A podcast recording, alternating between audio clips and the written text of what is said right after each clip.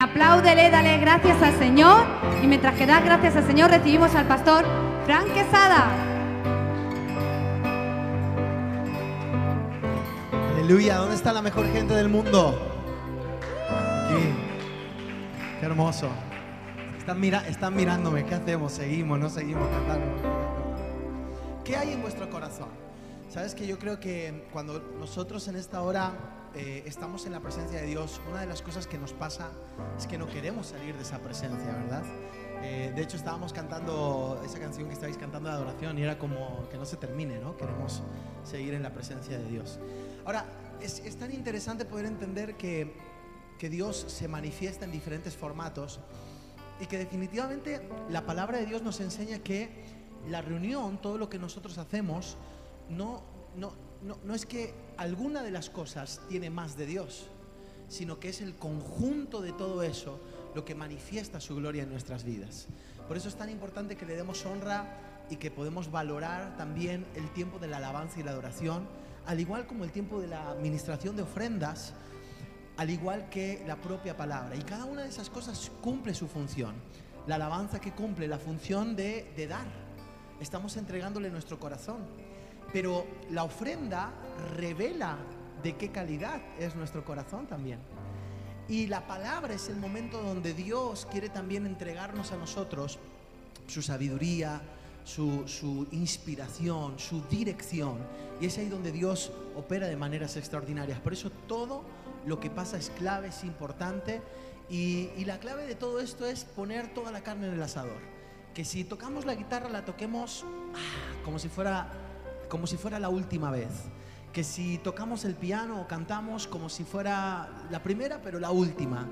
La primera por, porque hay ilusión, pero la última porque lo vamos a dar todo en el nombre de Jesús. Y así a la hora de cantar, a la hora de adorar en el nombre de Jesús. Quiero que levantes tus manos allí donde estás y que digas, Padre, háblame en esta tarde en el nombre de Jesús. Quiero que lo vuelvas a repetir, Padre, Padre, háblame en esta tarde háblame en esta tarde. en el nombre de Jesús. nombre de Jesús. Amén. Amén. Y amén. Puedes dar un aplauso fuerte al Señor. Puedes tomar asiento, qué hermoso, gracias, gracias. Ir a, ir a descansar, beber agua. Yo quiero honrar la vida de, de Marta. Eh, no había agua hoy en punto de encuentro. Eh, se nos acabaron las existencias y no había agua en punto de encuentro, ¿verdad? No hay, ¿no? En ninguna parte. Y entonces Marta me dijo, no hay agua. dije, no, no hay. Y, y, le dije, pero no te preocupes, vamos a estar una, hora y media aquí, en peores circunstancias hemos predicado y ministrado. Y ella, eh, tranquila, me, dice, ok, ok, ok. Y entonces se fue y, y, y me, dice, me dice, le enviaré un mensaje al pastor Antonio para que eh, sepa que no hay agua, ¿verdad?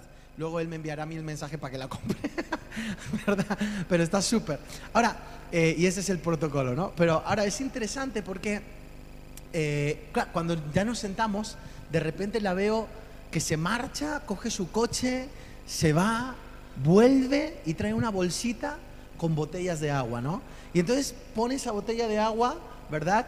Y la pone, y la pone donde está la pastora y la pongo donde estoy yo y me sentí mal. Porque dije, ay, solo tengo agua yo y la pastora y los demás. Y cuando me di la vuelta, entonces de repente vi que toda la alabanza también y toda la gente, ¿verdad? Que está, que, que, está sirviendo tenía agua. Y yo dije, esta es la gente de punto de encuentro, ¿verdad? Porque ella la ha comprado. Mira, te voy a decir algo. Yo no, yo no suelo, a un euro dice, yo no suelo beber, no suelo beber las botellas de agua. De hecho, normalmente me la dejo allí. Pero esta me está sabiendo tan rica.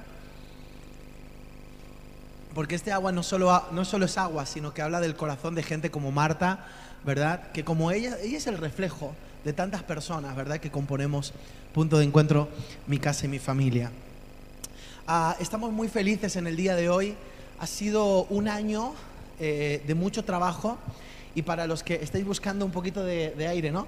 Este, este, baila, este baila, pero, pero le vamos dando así el toquecito, ¿verdad? Y ya. Vamos a acercarlo lo más posible.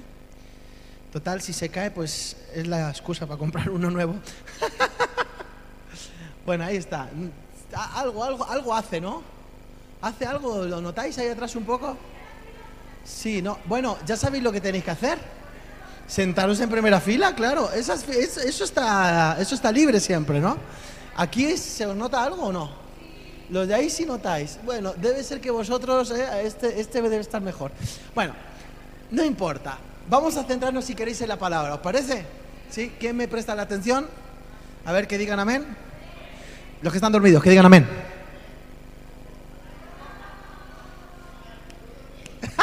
claro, sí. ¿Y qué quieres que haga? Estoy dormido.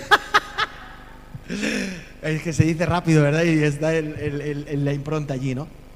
Ahora, eh, no os preocupéis, ya, ya está, ya está, ya lo dejamos, porque si no, imagínate, ya, ya yo le voy dando pataditas, tranquilos, ¿vale? Ahora ya, ya centrados. ¿Est- ¿Estáis conmigo o no estáis conmigo? ¿O estáis con el ventilador? ¿O con- conmigo o con el ventilador? ¿Seguro? ¿A quién queréis más? ¿Al pastor o al ventilador? Ahora, ahora se duda, ¿no?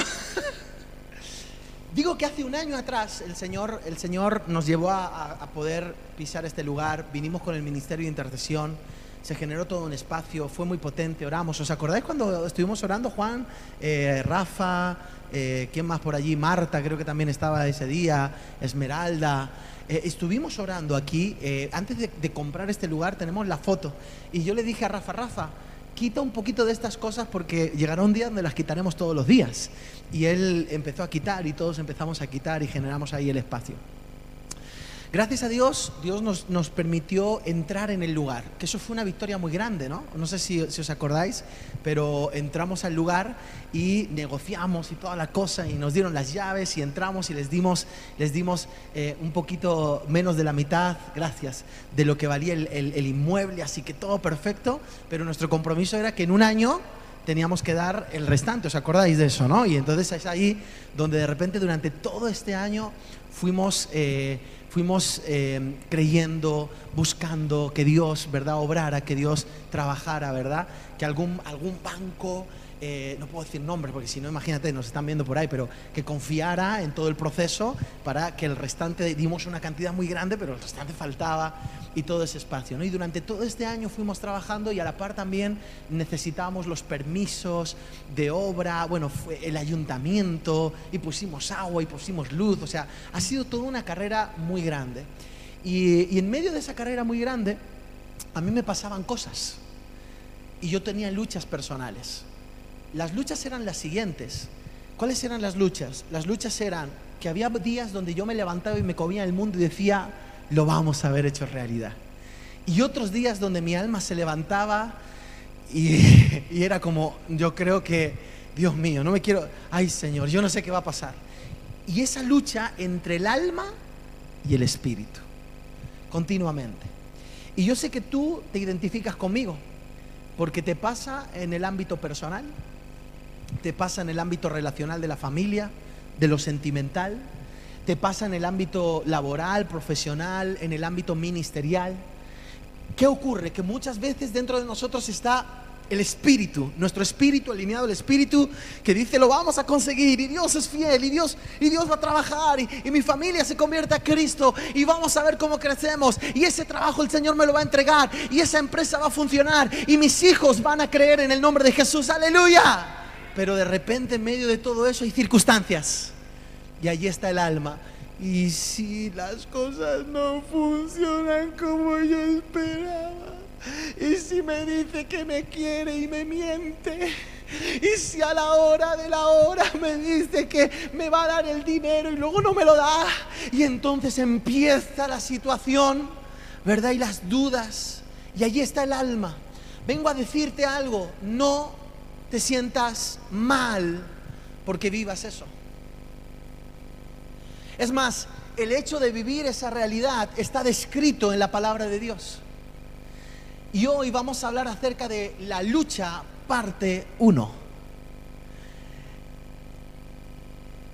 Yo pensaba que iban a poner boxeo ahí o algo así, me, me me faltó. A ver, Josito, vente para acá, ponte aquí cara de boxeo, va, vente así. Quédate con esta imagen. Yo pensé que iba, la lucha, ¿no? Porque, porque no es solo, no, no, no era solo subir, era, la lucha, no, no, porque...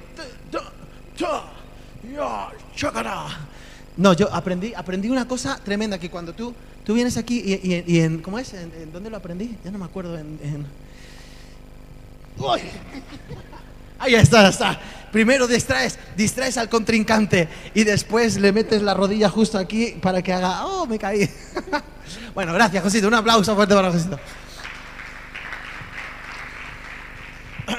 no, he- perdido facultades desde que estudié eso. en judo. Ahora, escucha esto. Eh, esto está descrito en la palabra de Dios. La lucha está descrito en la palabra de Dios. Y tú dices, ¿dónde? Dime un pasaje de Romanos que tú dices, este pasaje de Romanos es el pasaje de Romanos. Venga, va, ¿cuál será? Romanos, ¿qué? Romanos, ¿qué? A ver, es que tú dices, mira, si hay un pasaje en Romanos, a ver, ¿han dicho algo por ahí? Nadie. Romanos 27, Romanos 52, no, no hay capítulo 52. De Romanos, a ver, te, te digo yo cuál es, sí, yo sé cuál es. Romanos 8, versículo 30 32. En todas estas cosas. A ver, ¿cómo es? Somos más por medio de aquel que nos amó. O a los que amamos a Dios. Romanos 8, ¿verdad? Si Dios es con nosotros, Romanos 8. Lo que pasa es que Romanos 8 no existe si no hubiera existido Romanos 7. Menuda revelación. Coge- cógete bien de la silla porque viene una revelación muy poderosa. Antes del 8, ¿cuál viene? El 7. ¿Y qué pasa en, en Romanos capítulo 7? En Romanos capítulo 7 está la descripción de la lucha. Nosotros queremos ir al desenlace maravilloso y extraordinario, pero en Romanos capítulo 7 está la descripción de la lucha. Ahora, una de las cosas que necesitamos entender, y quiero que pongamos esta frase antes de poner el, capítulo, que pongamos esta frase poderosa, que te la quedes, porque ahora no tiene sentido, pero después lo va a tener.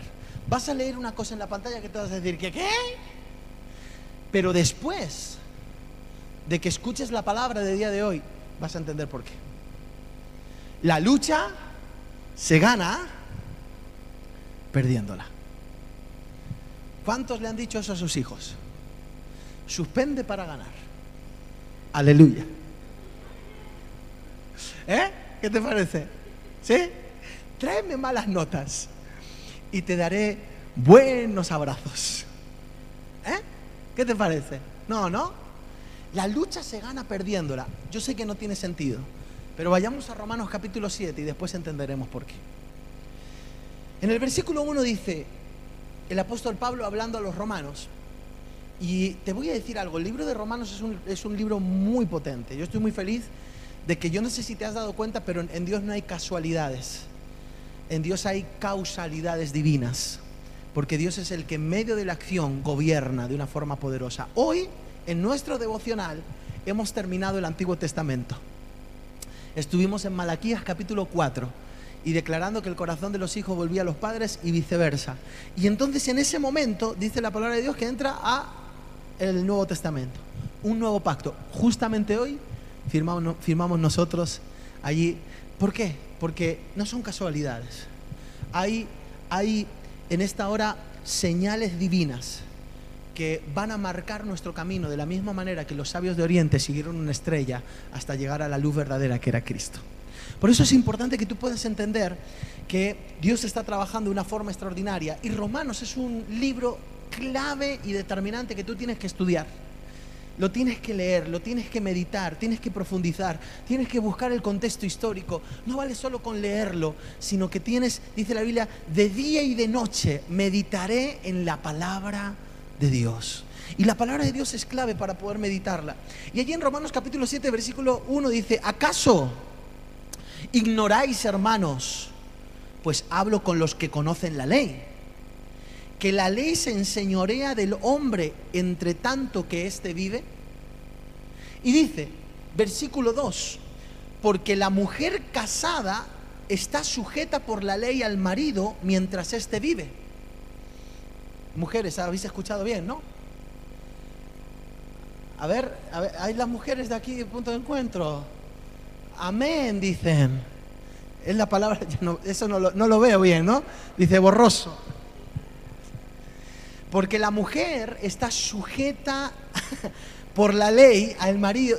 No sé por qué este versículo, eh, Josito, me está gustando leerlo. eh. Eh, Voy a volverlo a... Sí, tranquila que yo te pongo una gafa luego. Porque la mujer casada está sujeta por la ley al marido mientras éste vive, pero si el marido muere, ella queda libre de la ley del marido. Ahora entendemos algún... No, no importa, está bien. Sigamos un poquito. Así que, si en vida del marido se uniere a otro varón, será llamada adúltera, pero si su marido muriere, es libre de esa ley, de tal manera que si se uniere a otro marido, no será adúltera. Claro, cualquiera de nosotros pensaríamos en esta hora que está hablando del matrimonio como tal. Lógicamente, después el apóstol Pablo vuelve a hablar acerca del matrimonio y vuelve a dar ciertas pautas importantes e interesantes. ¿Verdad? Entonces, sobre esto, él trabaja un poquito más y entonces es ahí donde nosotros podemos profundizar. Pero aunque pareciera que está hablando del matrimonio, no está hablando del matrimonio aquí.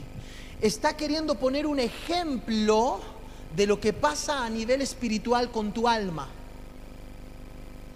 No está dando doctrina acerca del matrimonio aquí ahora mismo lo que está es poniendo un ejemplo, como cuando yo el otro día me acerco a David y le digo, cariño, nos tenemos que ir. Y él dice, no, papá, quiero seguir jugando. Sí, pero si sigues jugando, entonces no vamos a la piscina. No importa, vamos a las dos. Digo, no, no, no has entendido el concepto del tiempo. Y dice, no, sigo jugando.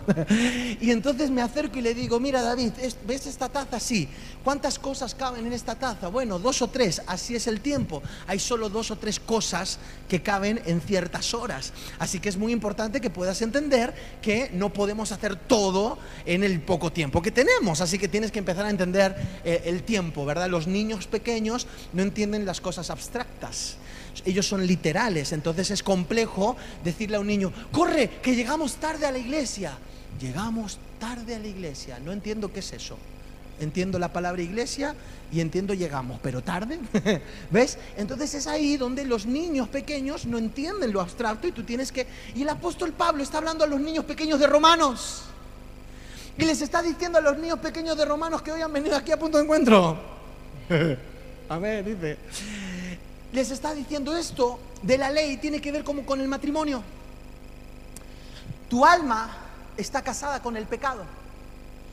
Y hasta que tu alma no muera o no muera el pecado, ninguno de los dos va a ser libre. Porque la única manera de ser libre de esa ley, de ese matrimonio en el cual tú has vivido, la única manera es que uno de los dos muera. Y es aquí donde el apóstol Pablo empieza a explicar algo glorioso y extraordinario. Es aquí donde empieza a tener sentido lo de si quieres ganar la lucha, piérdela. ¿Por qué? Porque cuando tú, tienes cuando tú tienes esa lucha entre el alma y cuando tienes esa lucha entre el espíritu, entonces tú estás luchando y un día, wow, sí, me como el mundo y otro día, ay, no quiero ni salir de casa porque si llueve y me mojo, me ahogo. Y entonces en medio de todo eso entras en, en, un espacio donde estás luchando y tú piensas que tiene que ver con una lucha cuando realmente tiene que ver con el hecho de que el alma muera. Tiene que ver con entrega, porque si no, no se puede oficializar de manera legal el divorcio entre la ley y el alma. Y es ahí donde el apóstol Pablo pone el ejemplo. Y está explicando y está diciendo, señores, de la misma manera que la mujer no se puede separar del hombre hasta que él muera, de esa misma manera nosotros no seremos libres. Fijaos en el versículo 1. ¿Acaso ignoráis, hermanos? Pues hablo con los que conocen la ley, que la ley se enseñorea del hombre entre tanto que el hombre está vivo. Y este es el este, aquí es donde perdemos. Perdemos cuando queremos ganar, pero ganamos cuando queremos perder. Yo no sé qué te contaron del Evangelio, pero el Evangelio no es un lugar donde simplemente vienes a ser mejorado o a disfrutar o a ver cómo Dios eh, desarrolla los milagros. No, no, no, no, no. Si tú quieres en esta hora ver la gloria de Dios, solo los muertos ven la gloria de Dios. Y es aquí donde tú entras en ese espacio donde dices, ok, me rindo, me entrego. Muerte no tiene que ver con que, por favor, que nadie haga ninguna locura, ¿verdad? Estamos hablando de, de entrega, estamos hablando de disposición. Estamos hablando de que lo primero es Dios, que lo primero es el reino de los cielos. Estamos hablando de poner en primer lugar a Dios. Y este es el tiempo donde cada uno de nosotros necesitamos empezar a trabajar y a decir hasta qué punto estoy en esta hora tan vivo que la ley se enseñorea de mí y entonces establece el pecado sobre mi vida. Y fíjate lo que dice el apóstol Pablo un poquito más. Dice allí en el versículo 14 del mismo capítulo, Romanos 7.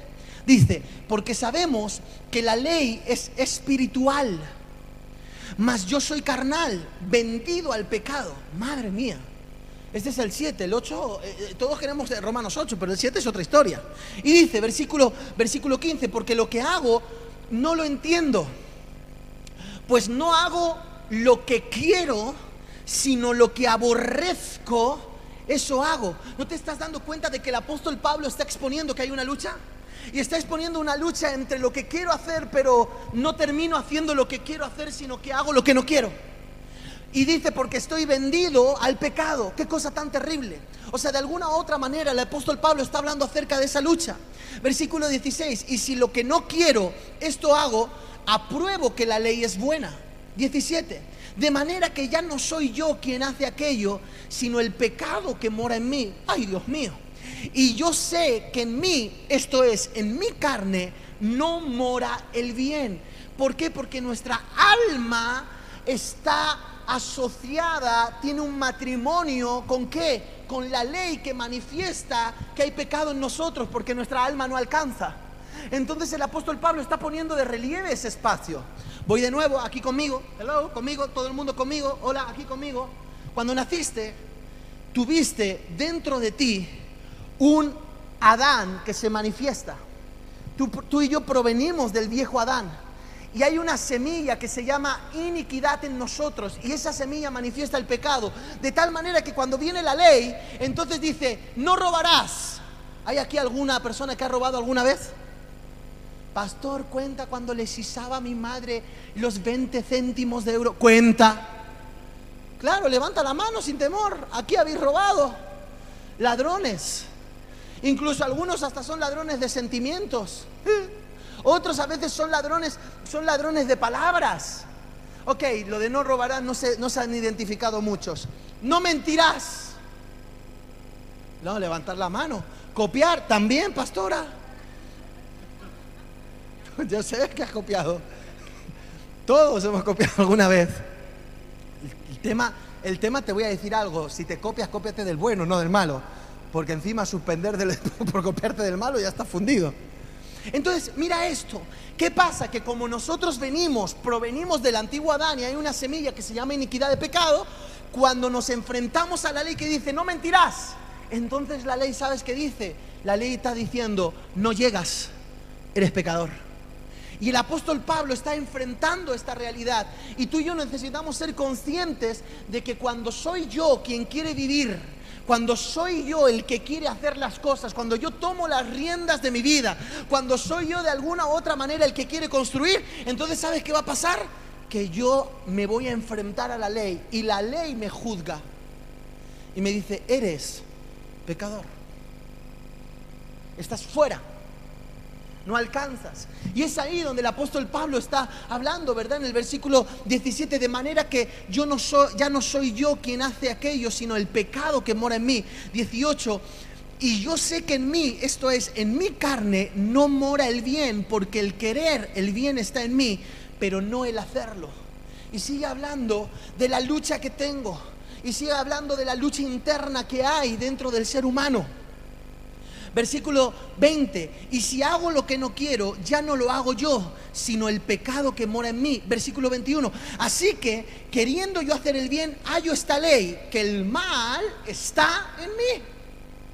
Y dice, pero veo otra ley en mis miembros que se revela contra la ley de mi mente y que me lleva cautivo a la ley del pecado que está en mis miembros. Miserable de mí, ¿quién me librará de este cuerpo de muerte? Y ahí es donde está la clave, versículo 25. Gracias doy a Dios por quién. No, no, no, por favor, yo quiero pensar Vamos de nuevo. Gracias doy a Dios por. No, grítalo más fuerte, por Dios. Gracias doy a Dios por. Gracias doy a Dios por Jesucristo, Señor nuestro. Ni una sola palabra, tilde o punto o coma son casualidad allí. Gracias doy a Dios por nuestro Señor Jesucristo. Por Jesucristo nuestro Señor. Y entonces es ahí donde de repente el apóstol Pablo está estableciendo algo glorioso. ¿Y qué está estableciendo? Lo que el apóstol Pablo está estableciendo es, es el tiempo de divorciarme de la ley. Es el tiempo de divorciarme del antiguo yo. Es el tiempo de divorciarme del Adán y morir a ese Adán para que ahora Jesucristo que está en mí, Él sea mi Señor y me lleve a una dimensión que se llama gracia. Así que yo mismo con la mente sirvo a la ley de Dios, mas con la carne a la ley del pecado. La pregunta es la siguiente. ¿quién vas a dejar que esté vivo en tu vida? ¿El Espíritu por Jesucristo nuestro Señor? ¿O la carne que proviene de la ley del pecado? Y es ahí donde nosotros necesitamos entender que la lucha, en este caso, no se gana cuando pones fuerzas. Es que es cuando entendemos no por fuerza, ni por poder, mas con mi espíritu, dice el Señor. Es ahí donde entendemos que cuando, cuando Jacob sube al monte Penién, Dios lo que hace es traca atrás, le pega aquí y entonces cuando le pega lo que hace es cambiar su manera de ser y le cambia el nombre. No te llamarás ya más Jacob, sino que te llamarás Israel. Pero, pero, pero qué manía la de Dios con cambiar el nombre. Pero qué complicado que es. Si a veces yo a David le llamo Nayara, a veces a mi esposa le llamo David, a veces a David le llamo, le llamo Esmeralda. ¿No te pasa a ti, Esmeralda? ¿Con tus hijos? Con tu familia? Eh, pasa, ¿verdad? Pasa, pasa. Las mamás pasa que a veces las cambias el nombre, pasa, ¿sí? Y entonces de repente está hablando con Jessica y le dice, ¿qué tal Andrea? ¿Cómo estás? Ay, no, perdona hija, que te he cambiado el nombre. ¿Pasa o no pasa? Y tú de repente a uno le llamas Pablo, al otro le llamas Juan, al otro... Le vas cambiando, claro. Y yo digo, y encima ahora Dios me lo complica. Porque ya no se llama Jacob, ahora Israel, uno más, un nombre más. ¿Qué manía la de Dios de cambiar el nombre? Qué manía la de Dios de cambiarle a Simón por Pedro y de trabajar en Abraham por Abraham o de Saraí por Sara. ¿Y por qué Dios hace eso? Sencillo, porque Dios lo que está todo el tiempo manifestando y mostrando es que esta guerra, esta lucha entre el espíritu y la carne solo se gana si la pierdes. Esta batalla, esta lucha solo se gana cuando estás dispuesto a perder tu vida por Jesucristo. Porque el que quiera ganar su vida la perderá, mas el que pierde su vida por causa de mí, la ganará. Y este es el momento donde cada uno de nosotros tenemos que continuamente estar revisando. Porque te voy a decir algo, esto no es una cuestión eh, mística. Esto, esto sabes cuándo es? En medio de las conversaciones entre el matrimonio. Cariño, un gatito. Ah, y pone los ojitos de... Y entonces allí. Y el tema no es el gatito, no el gatito. Muchas veces, ¿sabes qué pasa en los matrimonios? No es el gatito el gatito. Luego empieza la lucha de poder. A ver quién tiene la razón. En nuestro matrimonio no pasa porque somos santos.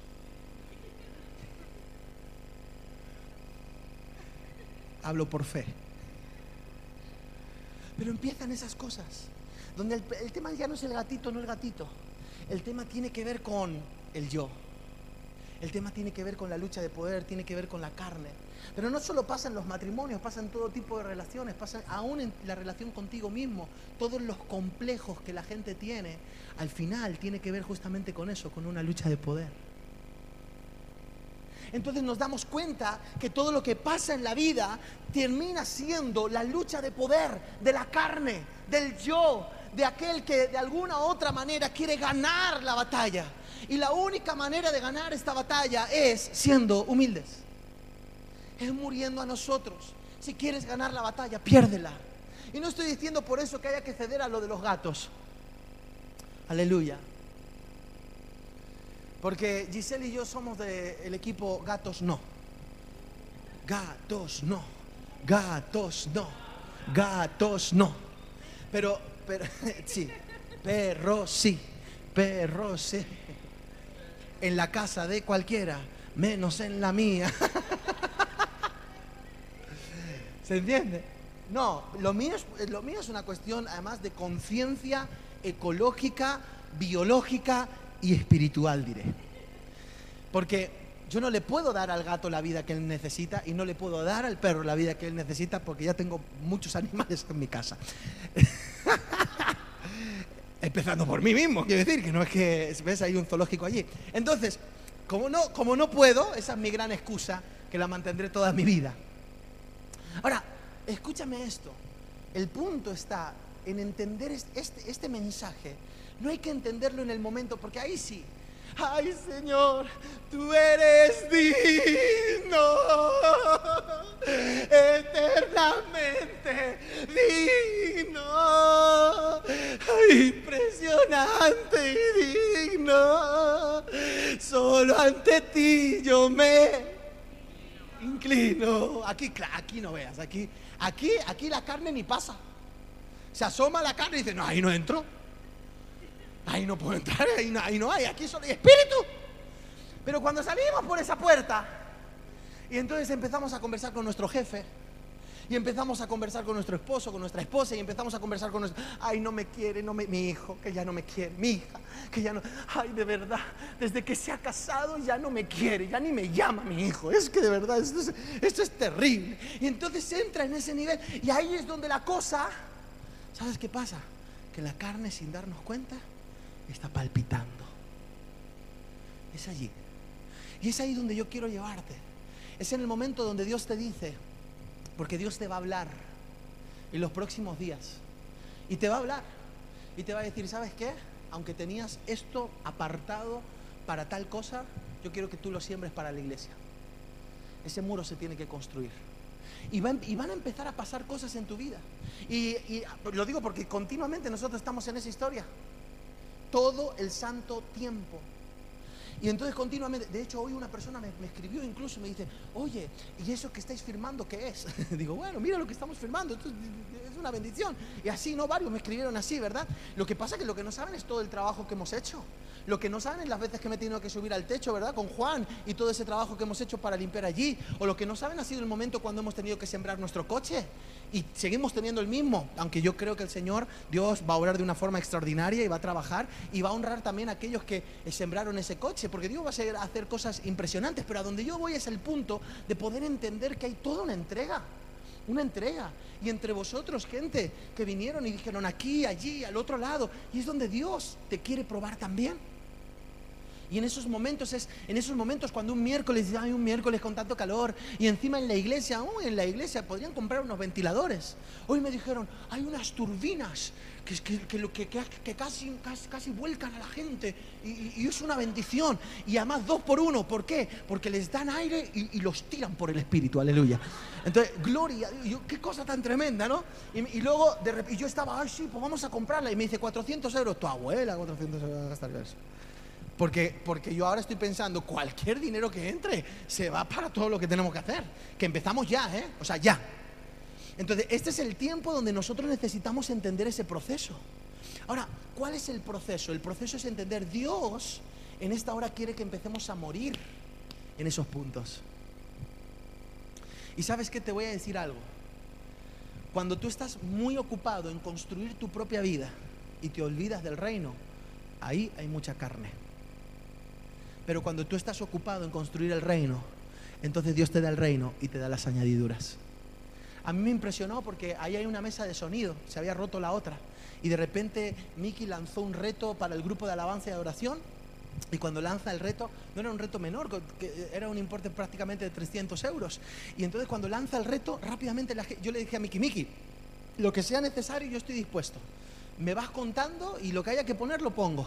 Me dice, sí, sí, no te preocupes, pastor. Pasaron tres días y le digo, Miki, ¿cuánto tengo que poner? Nada entre toda la gente de la alabanza y la adoración, ¡pum! empezaron a poner, empezaron a poner, empezaron a poner, está la mesa de sonido. Y así podríamos hablar de tantas cosas que pasan todo el tiempo. Continuamente Dios está operando y está obrando. Ahora, ¿cuál es el punto entonces? El punto está en estar muriendo a nosotros. Muere a ti y construye el reino. Luego la gente en el reino puede ser prosperada. No, no es que puede ser, es que va a ser prosperada. es que Dios va a operar de una forma que tú ni siquiera te imaginas. Claro, entonces de repente tú dices, ¿cómo puede ser? ¿Por qué Dios les bendijo tanto a estos dos sinvergüenzas? Bueno, porque son personas que están poniendo al reino en primer lugar. Y así podríamos hablar de tantas personas en este día. Por eso es clave que en esta hora tú entiendas que esto de morir a la carne, de morir a tu yo, no es una cosa de un día ni de dos, no es aquí, es una cuestión de llevarlo al plano de la vida completa en el nombre de Jesús. O sea, tú te piensas que esta muchacha que está aquí, que se llama Loida, que tiene cara de ángel, te tenían que haber puesto Loida Angélica. Esta muchacha que se ha tirado cuántas tardes trabajando, sirviendo, dándolo todo, que está en un campamento, que le ha empezado a doler la espalda a la pobre, no broma, pero ha estado cansada. O sea, tú te piensas que esta muchacha, todo lo que ella ha hecho, cuando podía perfectamente haber estado tranquila en su casa, descansando, piscinita, un poquito, bueno, no voy a decir mucho, no ser que el año que viene se despiste. Pero la muchacha, ¿sabes qué? Trabajando. ¿Eso sabes que había ahí? Había espíritu. Porque estaba renunciando a lo propio para poner a Dios en primer lugar. Pero como ella pues muchas personas que están en este lugar que incluso venían, venían toda la mañana que podían y salían corriendo. Con la, con la comida aquí en la boca, ¿verdad, Sheila? Oye, puedes llegar al trabajo después. Algunos después íbamos a casa, pero ella se iba al trabajo. Yo digo, ¿cómo soportan, Señor? Dale fuerza. Este es, el, este es el espacio, ¿ves? Es ahí donde construimos el reino. Y no se ha acabado porque ahora viene el campamento de Be. ¡Joven! Uh, no veo muy entusiasmado. A ver, los jóvenes que van a ir al campamento, que se pongan de pie. Venga, allí Mickey ya está, aquí el Mr. Tal, tú, ta, ta, muy bien. ¿No vas a poder ir? Ah, pero porque te vas de vacaciones por ahí. ¿Eh? Estás de prácticas. Ay, Señor, Padre, que se rompan las prácticas en el nombre de Jesús. Amén. ¿Y quién más? ¿Tú no vas a poder ir? No, por fe, venga, ponte de pie por fe. ¿Y tú, Andrea Guamán de Todos los Santos? No puedes, pero porque trabajas, estudias, ¿qué es trabajo? Tema de trabajo. Y si te pones de pie por fe, venga, en el nombre así. Esto es una acción de fe. Mira, ya Gisela dice, me voy a poner de pie, por si acaso ya, ya el pastor viene.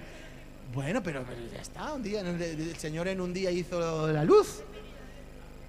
Claro, en un día se puede hacer mucho. Eh, Pati, no, a ti no porque es para jóvenes, lo siento mucho. no, no, la pastora hoy me dice, ay, cariño, ¿Cómo vamos envejeciendo? Me dice. Y yo digo, pues ¿cómo? Si yo soy un muchacho, ¿dónde me ves? Y me dice, ay, no, lo que pasa es que ya estamos en otra etapa. Y le digo, no, cariño, nosotros no, nosotros, nosotros somos jóvenes hasta los 60. Eso está aquí, aquí fundido.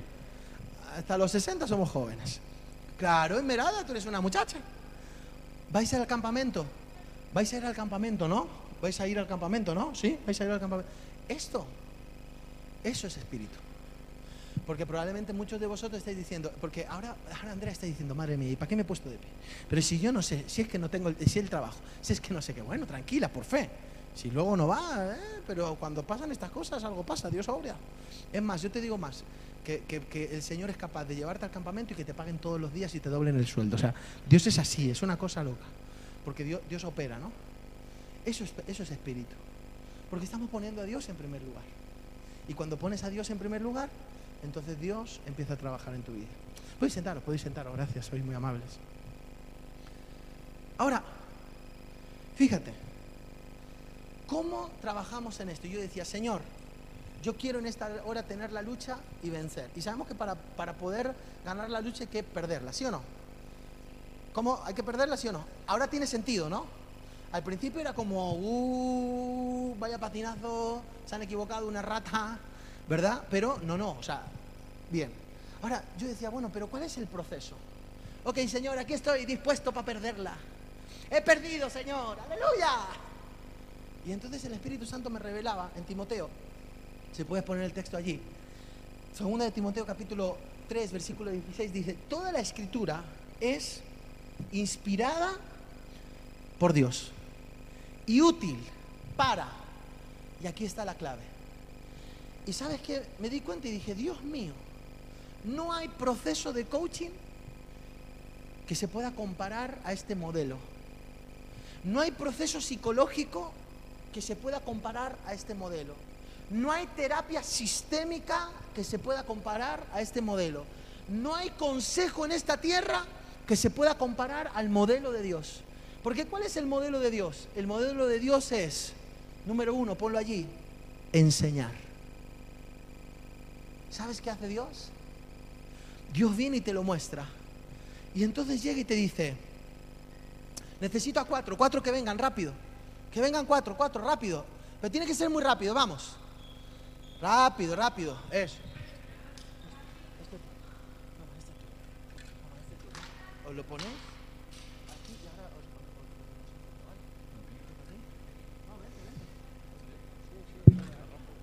No importa, pues buscar una talla vuestra.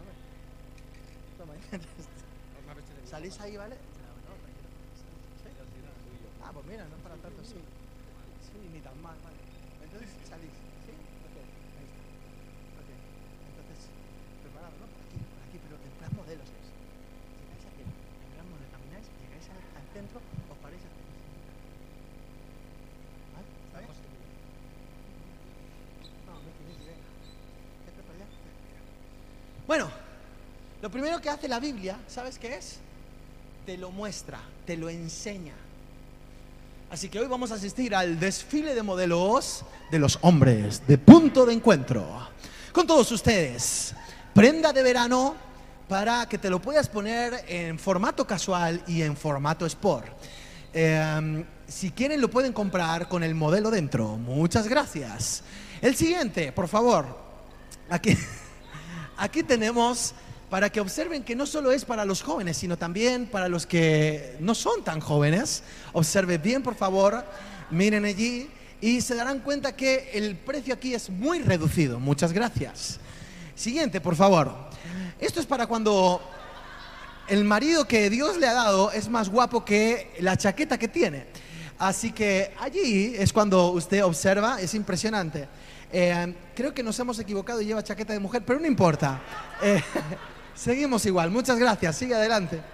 Gracias, muy amable. Y por último, por penúltimo, perdón, tenemos. Adelante. Esto es un oversize. que esta chaqueta lo bueno que tiene, ¿sabes qué es? Que cuando te la pones te da la risa.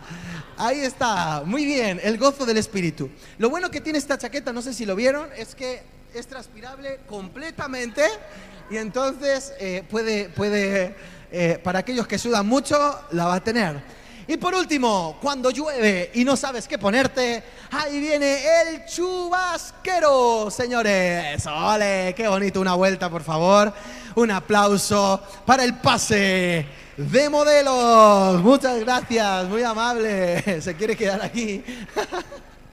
Te lo, te lo muestra, ¿qué te pasa? Te lo muestra. ¿Lo ves? Entonces, ¿qué pasa? Te lo muestra y te lo muestra y entonces de repente lo ves vestido en alguien. Y tú dices, ay, cómo me gustaría tener la sabiduría de la pastora Esmeralda. Qué sabiduría. Y cuando te interpreta los sueños, Dios mío. A mí la gente me llama y dice, he tenido un sueño, pastor. Y me lo cuentan. Y yo digo, Dios mío, ¿qué cenó anoche esta persona? Cenó mal, se fue a brasa sileña. Y entonces, y entonces digo, digo, habla con la pastora que segundo tiene interpretación. Entonces le cuenta el sueño a la pastora y la pastora dice, claro, muy sencillo. Y yo digo, "Ah, muy sencillo. ¿qué?". Y empieza pim, pam, pim, pam. Digo, ah, sí, muy sencillo. Bueno, un don. Y te lo muestra y lo ves vestido en alguien. Te lo enseña la palabra. ¿Quién quisiera ser tan guapo como el pastor Fran? O, y empiezas a ver cómo estás vistiendo, cada persona está siendo vestido. Resiliencia, fuerza, en el espíritu, sabiduría, fe. Empiezas a ver a la persona y dices, ¡uh! Y lo ves vestido. Y es ahí cuando la palabra de Dios te lo muestra. Ahora, no es la persona en sí misma, porque no es la pastora Esmeralda. Tampoco tiene que ver conmigo, ni tiene que ver con ninguna de las personas que están a tu alrededor.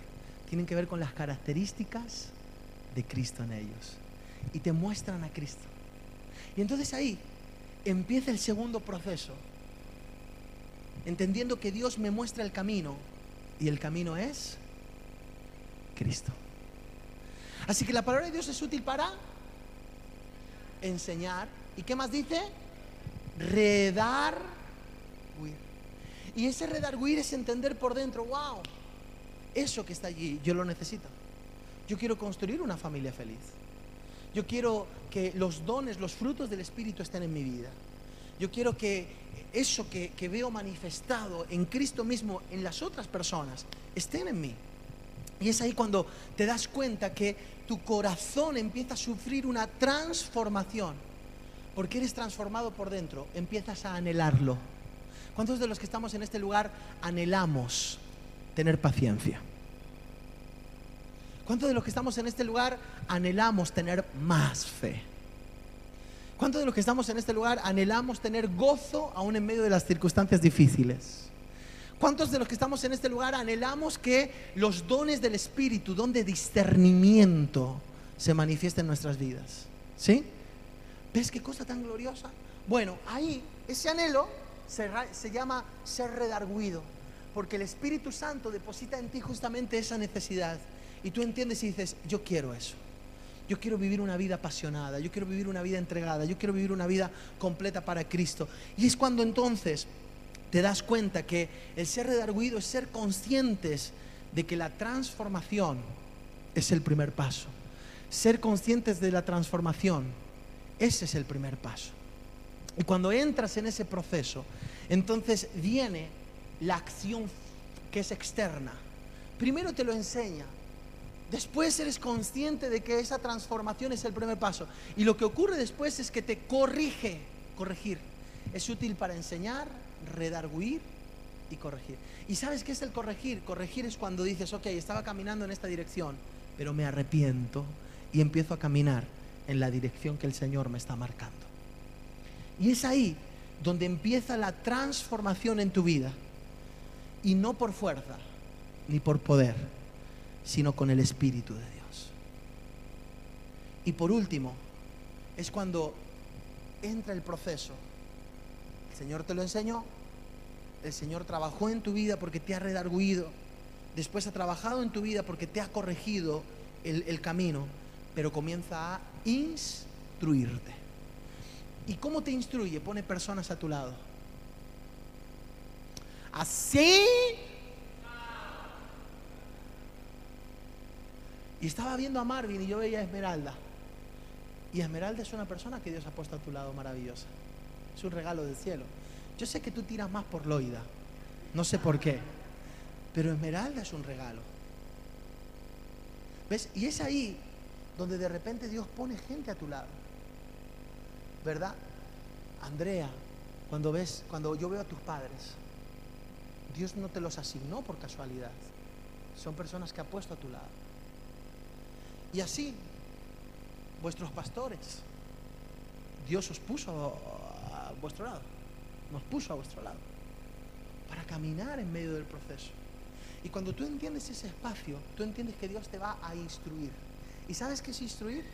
Instruir es cuando tú ya viste eso, pero ahora Dios empieza a trabajar contigo y te lo entrega y te da la habilidad.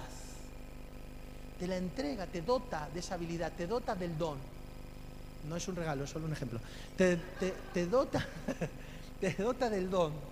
¿Ves? Y es ahí donde te instruye, te capacita, empieza a operar en tu vida de forma extraordinaria.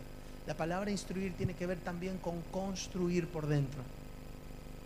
Y es ahí donde nosotros entendemos que este es el proceso que Dios quiere trabajar en nuestras vidas. Hay una lucha entre la carne y el espíritu. La única manera es perderla.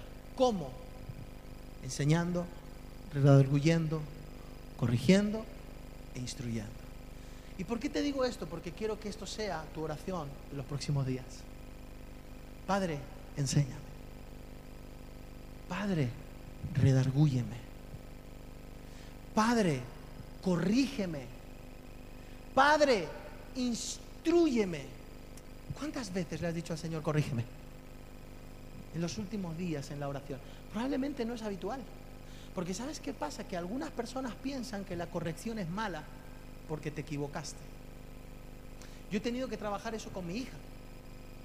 Mi hija, a ella le gusta que las cosas salgan niquelas. Y entonces, cuando se pone a, escribir y de repente eh, le sale mal una palabra y entonces escribe, no sé, a ver sin H. Y entonces le decimos, cariño, a ver es con H. ¡Ah! ¿Cómo puede ser? ¡Ah! ¡Muerte, muerte, muerte! Es- eso es una película, Zotrópolis. Bueno, ahí está, da igual. La conejita que, la conejita que está al principio, muy chula la peli. No, no se muere de verdad, es una broma que hace la, la conejita. Pero, pero donde voy es, ella se pone, ah, he cometido un error. Y entonces yo me siento con ella y yo le digo, cariño, el error no es malo. Es parte del proceso. ¿Sabes cómo sé yo que la palabra haber se escribe con H? Después de haberme equivocado mil veces. Y hoy lo sé. Corregir no tiene que tener una connotación negativa siempre de pecado, de maldad. Corregir en muchas ocasiones, en más de las que nosotros pensaríamos, tiene que ver con aprender. Entrar en un espacio donde yo lo que estoy haciendo es eh, ser sensible a la voz del Espíritu Santo para alinearme. El otro día yo estaba, el Espíritu Santo me habló y me dijo, será, cuando hablamos de- del edificio, y me dijo, será con estos. Y yo, wow, será con estos, amén. Y entonces empecé a correr la carrera y cuando empecé a correr la carrera, estos eran burros, erráticos, pero pésimos. Yo decía, Dios mío, no, no hay nadie allí, esto es un... Miraste para allá por algo. Entonces, será con estos, ¿no? Con estas, con estos será, con estos. Y, pero, pero lo hacían mal, mal, no lo siguiente, escribían a ver sin H. O sea, Dios no, con esos no. Y entonces yo tenía una lucha, no es malo tener la lucha. ¿Sabes cuándo es lo malo? Y yo quise abortar muchas veces y decir, no, con esos no, que son no, son burros, no. Pero por miedo, no vaya a ser que a la hora de la hora se equivocaran y, y yo qué sé, que, que- que- que pusieran a ver sin H en las escrituras. Y el notario dijera, no, no se puede firmar porque a ver sin H. No sé si me explico, ¿me explico o no me explico? ¿Sí? Y entonces yo estaba así con esa cosa y ¿sabes qué pasó? Fue poderoso lo que Dios hizo. ¿Por qué? Porque usó a los burros. Y Dios me lo había dicho, Dios me lo habló. Yo se lo dije a la pastora, va a ser con estos. Y, cuando, cua- pero claro, nosotros teníamos muchos. Le preguntamos hasta el rey de España. Pues estaba muy ocupado el hombre. Y entonces me di cuenta de algo. Yo dije, Dios habló. Dios lo hizo. Y lo hizo con estos. Porque, porque así va a ser. Vas a estar todo el tiempo alineándote. Hay muchos pensamientos, hay muchos sentimientos que vas a tener en tu mente, en tu corazón, que no son de Dios.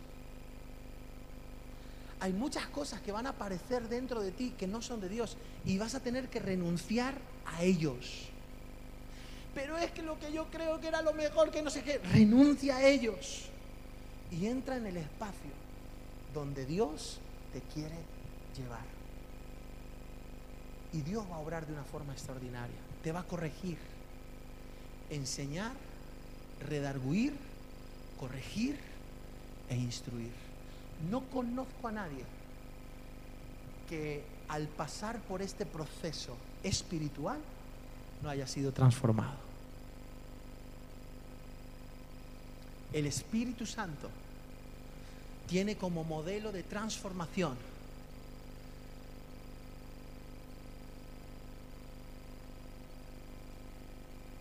enseñar, redarguir. Ora esto esta semana. Señor, redargúyeme, redarguye mi alma. Muéstrame, y acuérdate aquí, ¿verdad? De Juan cuando pasaba y así, tal, no sé qué, y Miki con el traje así. Y yo no sé qué le pasaba aquí a mi amigo, a mi amigo. Estaba, ¿qué le pasaba a Raúl? Es una cosa tremenda, tremenda, se reía y se reía. Bueno, ahí está. Acuérdate, Señor, enséñame la verdad. Enséñame, enséñame, redargúyeme, corrígeme, ora esto. Señor, corrígeme e instruyeme. Yo sé que lo normal que oramos es, Señor, por favor, te pido, es que necesitamos una casa más grande, tú te crees con el calor que hace, Señor, por lo menos piscina de comunidad, Padre, en el nombre de Jesús. Y está bien, Es maravilloso. Ay, Señor, estoy a punto de sacarme el carnet. ¿Quién está a punto de sacarse el carnet? ¿Nadie aquí? Ah, bueno, pues nada, entonces no sirve ese ejemplo. ¿Quién? Joana. Ah, Joana, ¿ves? Yo sabía, ahí está, gracias por decírmelo. Estoy a punto de sacarme el carnet. Ay, Señor, por favor, que apruebe, que apruebe, que apruebe, que apruebe. Y es normal. Pero, pero, pero, pero no dejes de hacer la oración de enséñame, redargúyeme, corrígeme e instruyeme. ¿Se entiende? ¿Cuál tiene que ser tu oración?